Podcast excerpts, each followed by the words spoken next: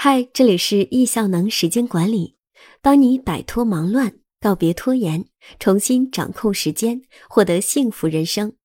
今天要分享的文章：独立思考才是一个人真正的灵魂。独立思考听着很严肃和距离感，实质上执行方式非常接地气，重要性也不言而喻。轻松学会独立思考这本书，通过从独立思考是什么。如何思考、如何表达等常见问题，让你对思考有更全面和深刻的理解。除了思考，本书中还经常提到沟通，因为思考的误区导致沟通不顺的例子频繁发生。学会独立思考，学会独立思考也能对沟通和结果达成有很大帮助。接下来十七个问题，带你一起轻松了解独立思考的真谛。问题一：为什么知道越多，不见得会越有进步？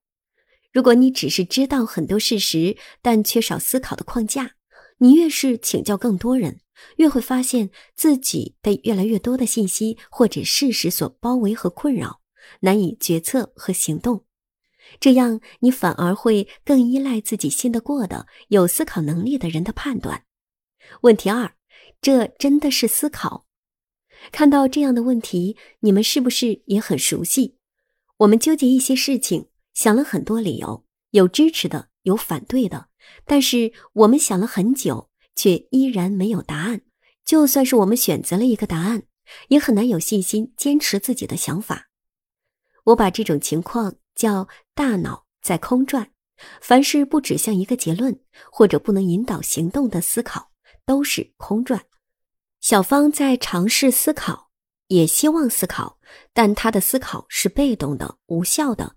她甚至连一个具体的念头都没有，就是围绕着问题不断在纠结，没有办法围绕问题形成一个具体的想法，更谈不上得到一个明确的结论或者行动决定。问题三：想思考更快、更好的方法，两个思考框架。一个叫 SWOT 分析，一个叫问题对策。这些分析方法是可以通过学习掌握的。框架是让思考变得有条理的工具。好的框架可以帮助我们整合事实，快速得到结论。问题四：优秀的思维者就是学霸。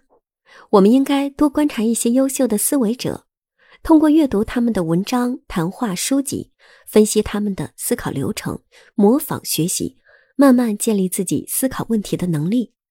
这里还要提醒一下，你可能会遇到一些成绩很好的学霸，他们可能在专业学习上表现出了良好的智力，甚至是敏捷的反应能力，但是这并不意味着他们一定是一个好的思考者。一个好的思考者未必是反应最快的人。甚至是在某些表达能力方面有缺陷的人，他们更可能是擅长提出本质问题的人，经常综合各种信息后，在不同观点之间建立或找到联系的人。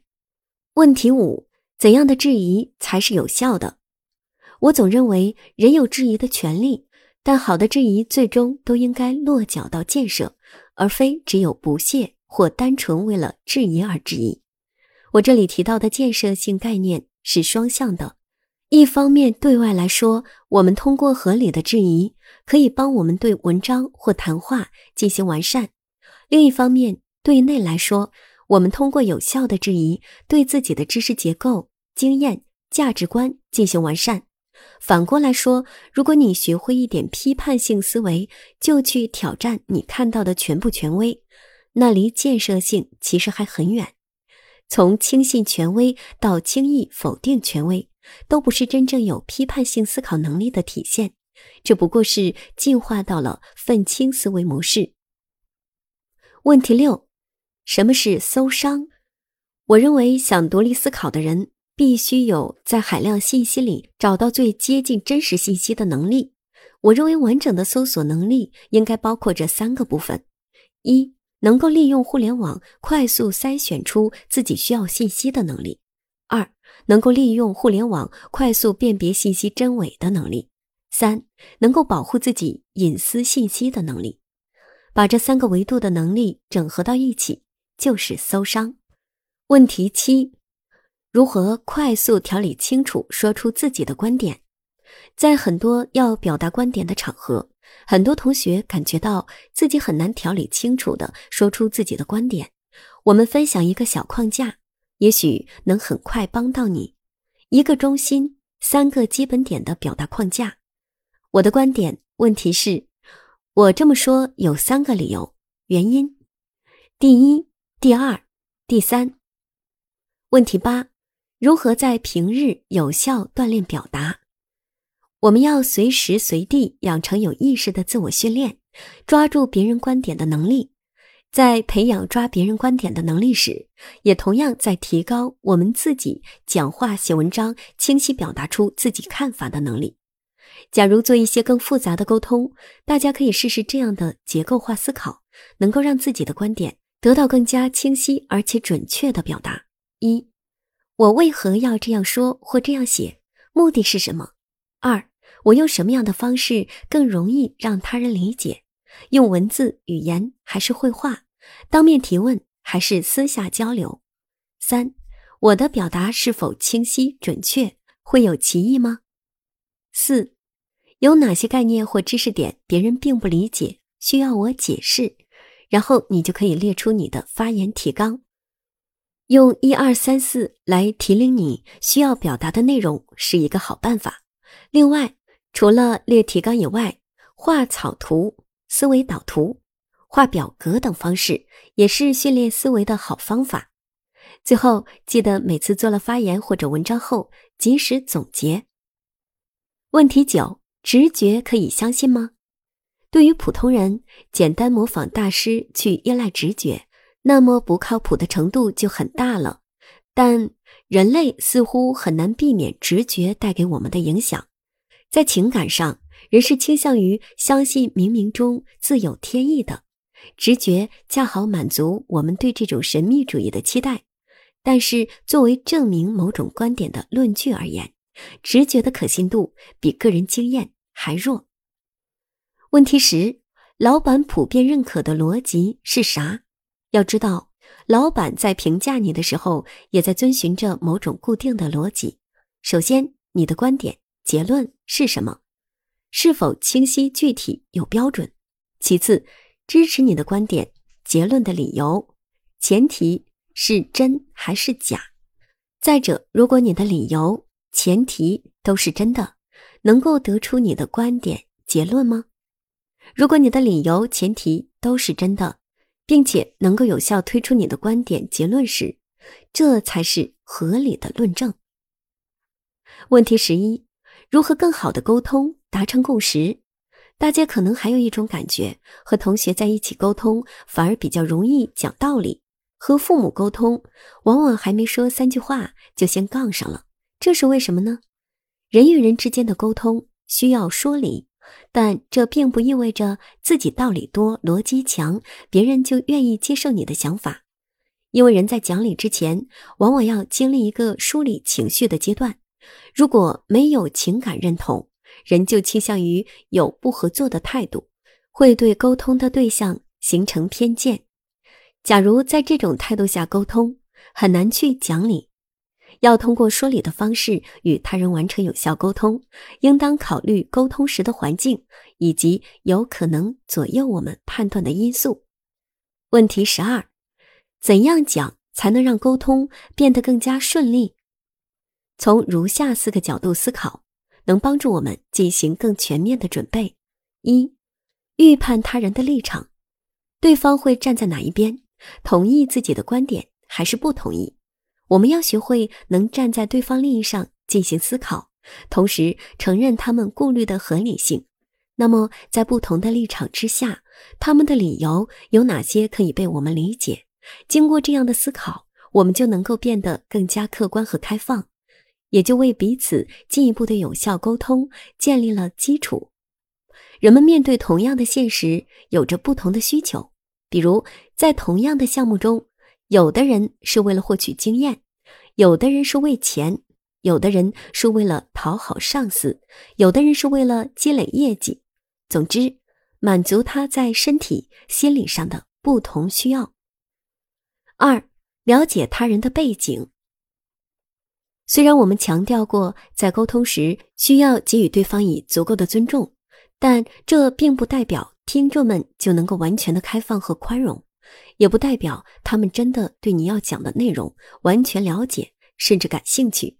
如果他们的思维比较狭隘，无法接受你提出的观点，你会怎么办？如果他们无法理解你所呈现的某些概念和理论，你会有更好的解释方法吗？如果他们对你的观点压根儿就毫无兴趣，并试图通过各种方式绕圈子转移话题，你又该怎么办？总之，做足功课，才不会让自己陷入尴尬。三、预估反驳的原因，他人会在哪些方面反驳我们？站在对方的立场。当听到我们的论述时，会怎么想？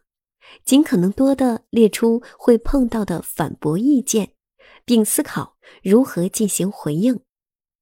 如果时间允许，模仿彼此的对话将是一个发现自己论证是否充分的很好的方式。如果你的提问足够深入，这个过程能够大大丰富你的论证。四。思考不接受的原因，对方为什么不接受我们的观点？是因为不可操作，还是成本太高？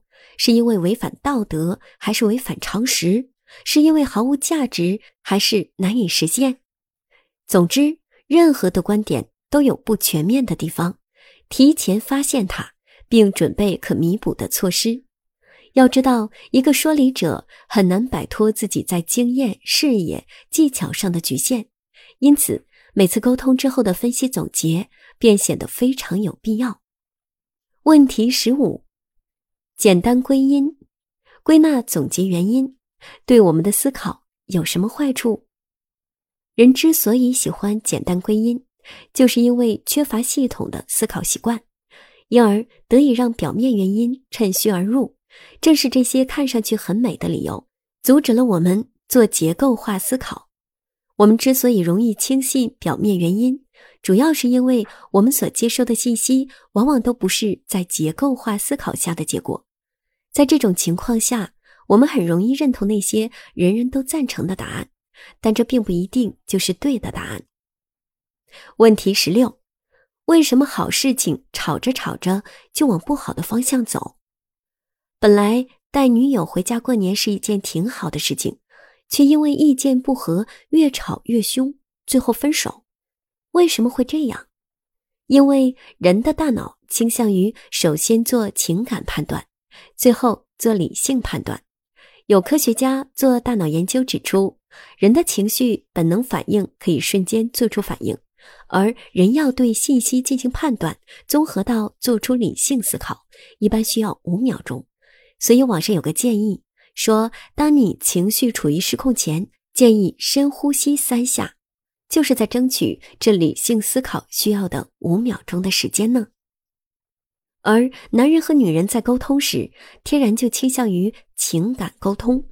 我们看看王浩和王霞吵架的过程，恰好就是被情绪影响，无法做出理性沟通的典型。问题十七。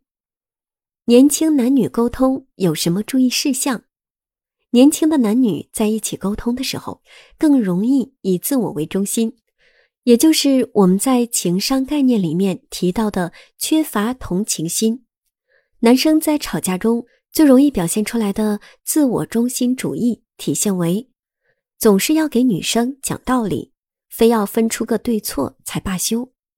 其实啊，男生越讲道理，女生越反感。男生要明白，要讲理，先得照顾对方的情绪。女生的思维和男生是完全不同的。你以为把道理掰扯明白，争吵就可以结束？殊不知，女生才不在意谁对谁错。她的出发点是：如果你连我这点任性都无法忍受，我干脆就不和你谈了。